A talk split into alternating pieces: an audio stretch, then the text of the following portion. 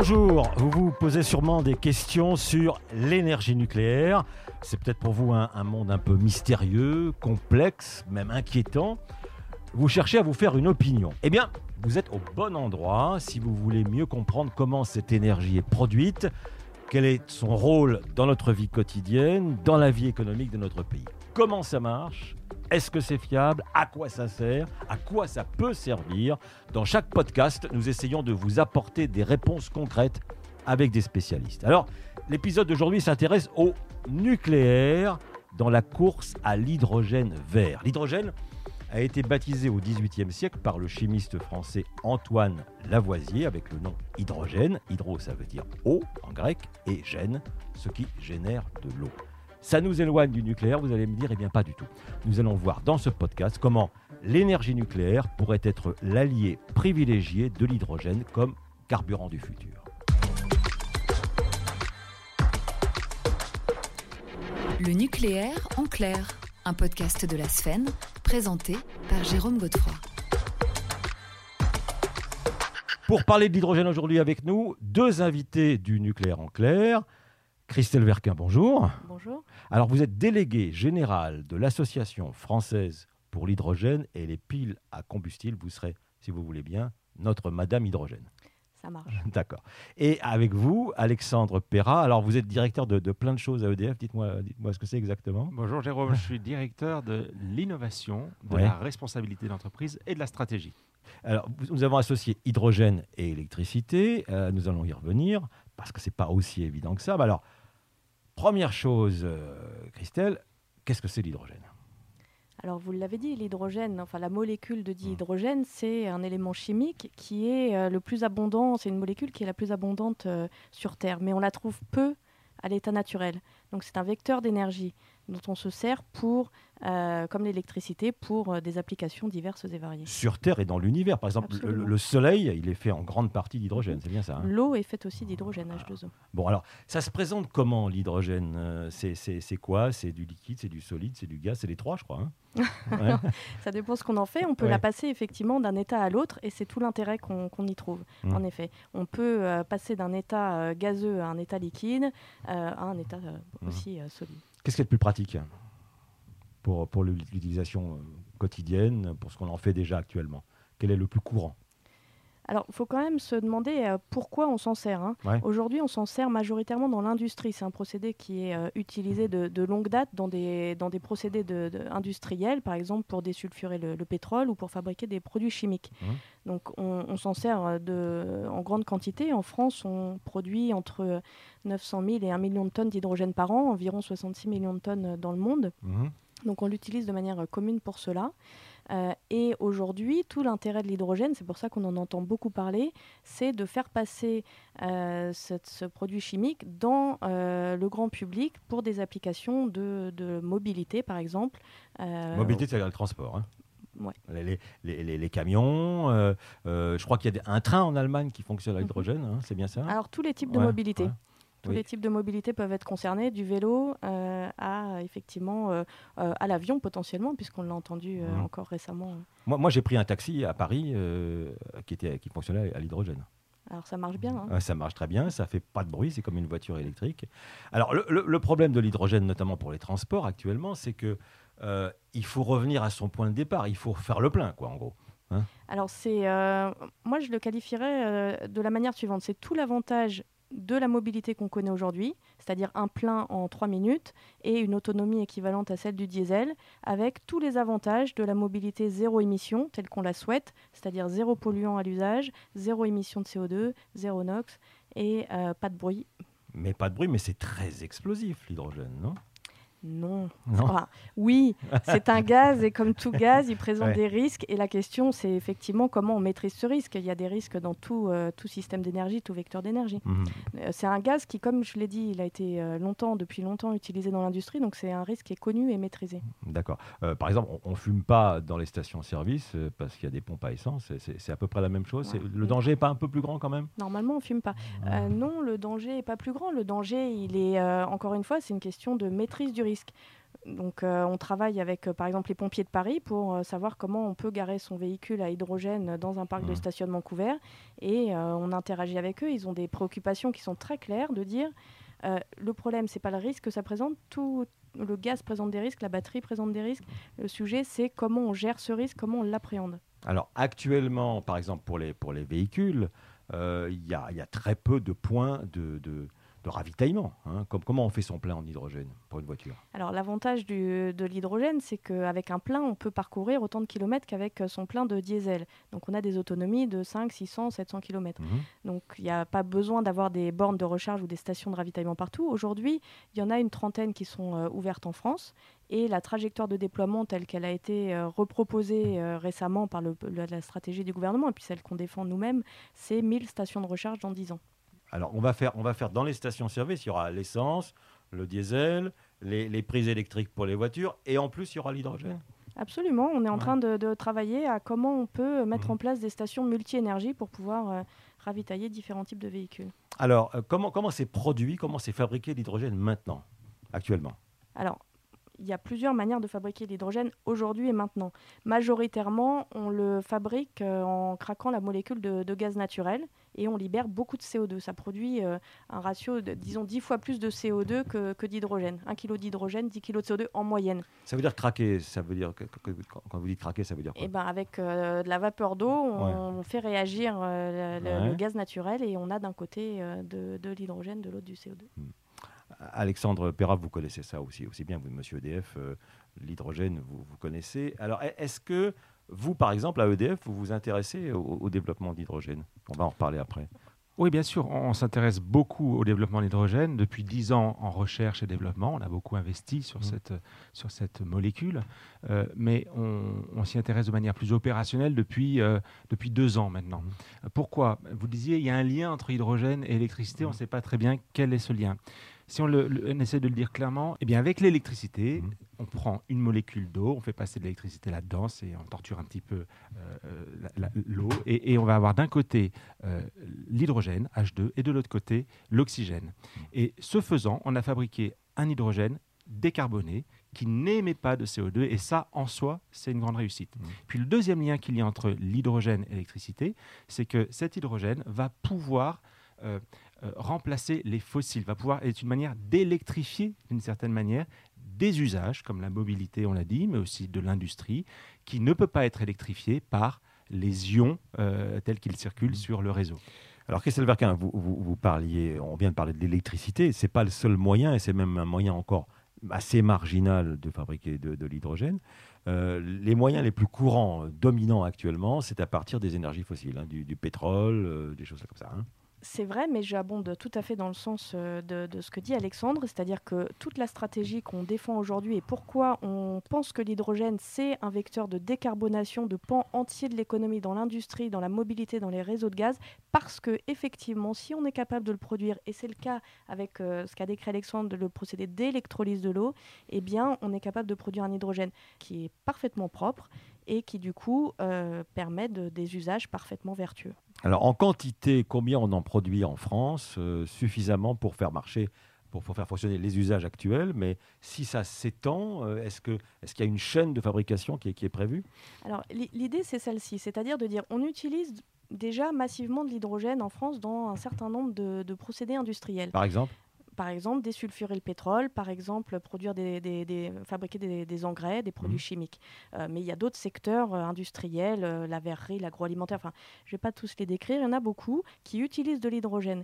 Si on déjà, ça représente à peu près un million de tonnes produites et consommées par an en France. Si cet hydrogène, cette, ce million de tonnes qui produit donc environ 10 millions de tonnes de CO2 en France, si on arrive déjà à produire ce, ce million de tonnes proprement, on aura déjà décarboné l'industrie aujourd'hui. Si on produit plus d'hydrogène parce que l'électrolyse permet de produire de l'hydrogène en grande quantité, en, participant euh, à l'électrification, en faisant monter les énergies renouvelables dans le mix énergétique français, par exemple, eh bien, euh, on peut euh, utiliser cet hydrogène pour de nouveaux usages et par là décarboner d'autres secteurs de l'économie, par exemple les transports. Alors, Alexandre Perra, vous, vous à EDF, vous voyez ça avec l'électricité que vous produisez actuellement, qui est en grande partie nucléaire, Et pour vous, le lien entre l'hydrogène et le nucléaire est, tout à fait évident. Alors, on produit de l'électricité à partir de nucléaire et de plus en plus de renouvelables. Vous savez qu'on a une programmation pluriannuelle de mmh. l'énergie qui nous mmh. amène à équilibrer mmh. nucléaire et renouvelable dans le mix français. L'important, c'est pas tellement de, savoir si on produit à base de nucléaire ou, ou de renouvelable. L'important, c'est de produire à partir d'une électricité et d'une électricité qui est propre. Bas carbone. Bas carbone. La question, un, pays qui va se lancer dans de l'hydrogène, mais qui aura beaucoup de centrales au charbon pour produire euh, son électricité, fera de, l'hydrogène par électrolyse de l'eau, mais qui ne sera pas vertueuse puisqu'elle aura généré beaucoup d'émissions de CO2 par les centrales au charbon. Et je ne vise aucun euh, pays européen, mais il y a des mix européens qui sont encore euh, comme celui-ci. en revanche, en France, on a la chance d'avoir un mix essentiellement, presque totalement décarboné, qui n'émet pas de CO2 lorsqu'on produit de l'électricité. Aujourd'hui, essentiellement à partir du nucléaire. Demain, demain plus équilibré entre nucléaire et renouvelable. Et l'important, c'est de produire cet hydrogène à partir de ce mix électrique. Alors oui, le nucléaire permet de produire de l'hydrogène propre, tout comme les renouvelables permettent de produire de, l'hydrogène propre. Je reviens au, début de, mes interrogations sur euh, une fois que vous avez euh, fabriqué cet hydrogène, euh, il, est, sous quelle forme? Essentiellement liquide le plus souvent? Essentiellement gazeux. Gazeux, gazeux d'accord. En fait, la densité énergétique de l'hydrogène, elle est très importante, mais par contre, sa densité massique est assez faible. C'est-à-dire qu'il faut le compresser pour pouvoir le transporter mmh. facilement et le, délivrer au point d'usage. Par exemple, si on veut euh, servir une station de distribution d'hydrogène pour des véhicules, eh bien, il faut transporter cet hydrogène. Alors, il y a différents moyens de le transporter. Communément, aujourd'hui, c'est sous forme gazeuse euh, par camion. Euh, sur route. Euh, demain, ce sera euh, peut-être pour des, dans des, écosystèmes un peu plus importants, par exemple des écosystèmes portuaires, où tout d'un coup on peut servir l'industrie mmh. sur le port. les moyens de, déplacement, de transport dans un port, vous savez qu'il y a aussi bien des chariots élévateurs que des porte-conteneurs, que du fret ferroviaire. et puis les navires eh bien, on peut là imaginer tout un écosystème hydrogène euh, où on pourrait produire sur place massivement parce qu'on pourrait euh, servir un grand nombre d'usages. Alexandre Perra Ce que, ce décrit Christelle, c'est très important et c'est plus qu'une idée. C'est déjà aujourd'hui une réalité. On voit beaucoup de, localités, de villes qui euh, s'emparent de l'hydrogène et qui nous disent Je veux faire de l'hydrogène. Alors, nous, on a une start-up qui s'appelle Dynamics, hein, qui est spécialisée pour ça, qui commercialise, qui produit et qui pense euh, l'utilisation de l'hydrogène localement et qui va, par exemple, implanter un électrolyseur. On produit donc de l'hydrogène à partir d'un électrolyseur. Donc, on va implanter un électrolyseur, d'abord pour remplir un besoin qui est celui d'une commune, par exemple, de faire rouler ses bus euh, à, l'hydrogène ou ses bennes à ordures ou des transports un mmh. peu lourds. Et puis, on va, on va essayer de, positionner cet électrolyseur proche de l'industrie pour pouvoir euh, euh, délivrer ce service à, des industries et de ce fait les aider à décarboner leur, processus industriel. Et puis, pourquoi pas, pas très loin d'une gare, puisque demain, on voit le train hydrogène qui arrive. Mmh. Et donc, on construit ces écosystèmes et ce n'est pas, pas futuristique, c'est aujourd'hui. Je, voudrais ajouter un, mot pardon, par rapport à ça. Euh, c'est qu'effectivement, l'hydrogène, c'est euh, l'énergie des territoires. C'est-à-dire qu'il y a des boucles vertueuses à penser et on a constaté en France des élus et des territoires euh, très engagés depuis un certain nombre d'années sur l'hydrogène. J'en profite pour juste indiquer que dans certains territoires, il y a aussi d'autres procédés de production d'hydrogène qui sont envisagés, notamment par pyrogazéification de la biomasse. Voilà, c'est une parenthèse puisqu'il y a différents... On utilise la biomasse dans ce cas-là. Voilà, par exemple, ça peut être les déchets de bois euh, ou, il y a, ou, de par, par, méthanisation également, on peut... Euh, Pour me donner une idée, c'est des grosses installations, c'est des grosses usines, tout ça, ou pas forcément? Non, pas forcément. L'idée que, que, sur laquelle je, souhaitais revenir, c'est vraiment, euh, il faut penser l'hydrogène dans des écosystèmes territoriaux en intégrant euh, les, énergies euh, produites localement et euh, penser les usages également et la distribution et les usages au niveau territorial. Voilà, c'est ces écosystèmes-là qui vont trouver du sens. Après, on peut remonter et il y a au niveau européen des grands enjeux avec des grands corridors de transport, des grands corridors d'énergie, puis au niveau mondial d'un commerce international de l'énergie, de l'hydrogène vert qui peut se mettre en, place également, c'est le cas. Hein. Il y a des bateaux qui font Australie, Japon pour transporter de l'hydrogène. Voilà, mais, mais, on peut déjà commencer penser, par penser au niveau des territoires, l'hydrogène, c'est déjà quelque chose de positif. Vous, avec l'Association française pour, pour l'hydrogène, euh, euh, vous êtes la déléguée générale, euh, Christelle Verquin, vous avez pensé très loin, l'hydrogène, dans, dans 20 ans, qu'est-ce que ça pourrait être? Alors, on a déjà réfléchi avec les membres de l'association, qui y en a aujourd'hui environ 200 qui sont depuis le secteur de la recherche jusqu'au territoire, justement, puisqu'on a aussi des collectivités et des élus dans notre association. Euh, on a euh, produit avec l'aide d'un cabinet d'études en 2018 euh, une étude sur le rôle que pourrait jouer l'hydrogène dans l'économie française et effectivement on a montré pourrait, que l'hydrogène pourrait représenter 18% de la demande d'énergie finale en France. 18% et, mais, alors donc les, les transports euh, le, chauffage Oui, on peut mhm. décarboner les réseaux de gaz en y injectant euh, une partie d'hydrogène. Euh, on peut décarboner l'industrie, ça on l'a dit. Mhm. Voilà, il y a un panel d'applications. il faut savoir aussi que, l'intérêt de l'hydrogène, c'est, mais à, plus long terme, hein, pour aujourd'hui, tout le monde est d'accord pour dire que ce n'est pas forcément un besoin immédiat, mais à terme, quand on aura une montée en puissance des énergies renouvelables dans le mix énergétique, il faudra bien les stocker. Ces énergies renouvelables, elles sont très intéressantes, mais elles sont intermittentes. Les stocker sous forme d'hydrogène, ça permet de les restituer et d'équilibrer les réseaux. Alexandre Perra, c'est vrai que par exemple, pour stocker l'énergie, actuellement, on n'a pas grand-chose. On a les les réservoirs euh, des, des, barrages, en fait, c'est ça, le, stockage, mais on n'a pas grand, beaucoup de solutions. Les, les piles, c'est pas encore tout à fait au point à grande échelle. Non, c'est pas encore tout à fait au point. Et, et, le, stockage, il, est, il, se pose de manière plus ou moins euh, euh, importante suivant, suivant les, territoires, suivant les, les pays. Il y a mmh. des pays où il faut absolument du stockage parce qu'il faut arriver à se passer euh, de ces énergies fossiles qui émettent beaucoup trop de CO2.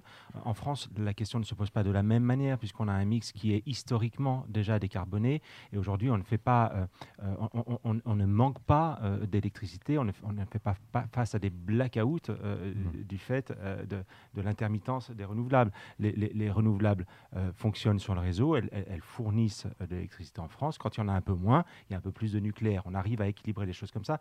Donc la question ne se pose pas vraiment dans, dans, ces termes-là. En revanche, euh, en, France, euh, l'enjeu, c'est vraiment d'aller décarboner, chasser euh, les fossiles de tous ces usages qui fonctionnent encore aux fossiles. C'est pour ça que Christelle parlait de la mobilité, parlait de l'industrie. c'est aujourd'hui ça le, débat en France, et puis c'est aussi le débat du prix, parce que là on parle de, Alors justement, de l'hydrogène. Parce que ça c'est une, une, une filière qui, qui démarre, qu'on est en train de, de de pousser. Euh, Absolument. Bon, mais mais il y, y, a une économie d'échelle à acquérir parce que là, pour l'instant, on est au balbutiement. Ça, ça commence. Il y a quelques taxis dans Paris. Euh, je sais qu'il y a un train en Allemagne. Euh, bon, il y a des bus en région parisienne, par exemple, ou peut-être dans d'autres métropoles. mais, mais, mais, pour le reste, bon, il va falloir mettre de l'argent aussi là-dedans. Hein. Oui, aujourd'hui, il y, a un différentiel de, de coût, mais il est normal, il est naturel. C'est plus simple, de, c'est moins cher de produire en polluant aujourd'hui, d'une manière générale, et c'est vrai pour toute l'économie, malheureusement. Euh, euh, il y a un différentiel de coût entre de l'hydrogène propre et de l'hydrogène qui pollue.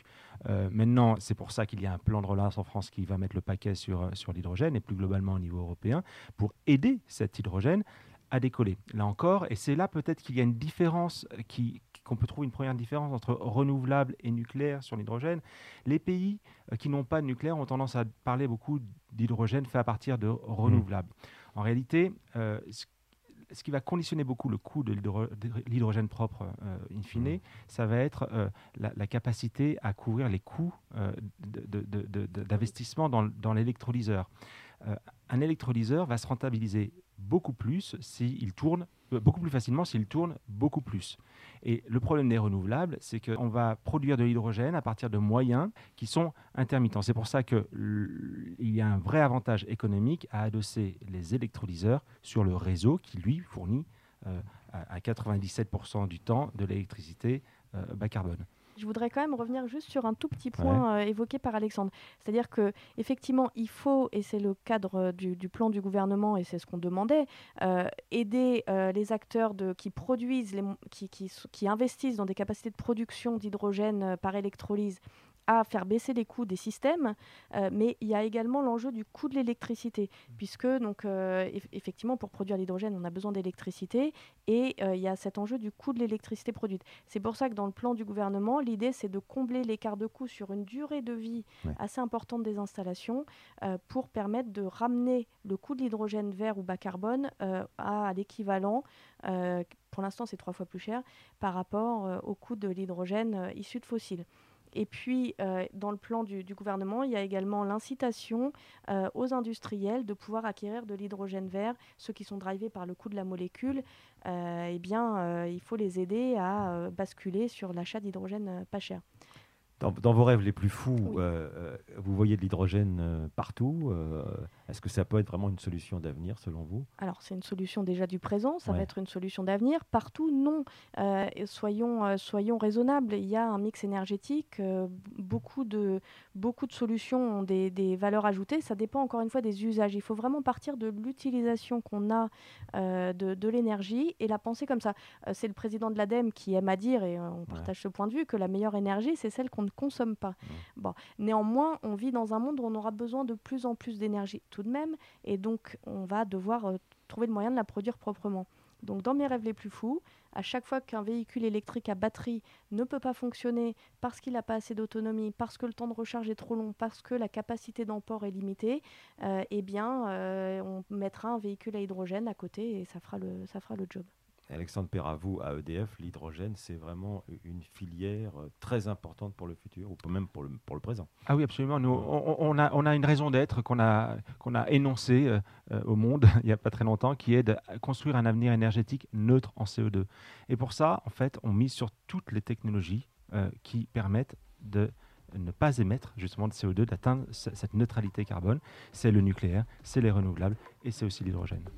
Très bien, écoutez, merci. J'en sais en tout cas beaucoup plus euh, sur, sur l'hydrogène et, ses applications. Euh, merci à Christelle Berquin. Je rappelle que vous êtes délégué général de l'Association française pour l'hydrogène et les piles à combustible et, que, et Alexandre Perra, vous êtes euh, directeur de la stratégie d'innovation à, à, EDF. Vous pouvez retrouver ce podcast, tous les autres podcasts de la série Nucléaire en clair sur vos diffuseurs habituels et sur le site de la Sfen, sfen.org. À bientôt.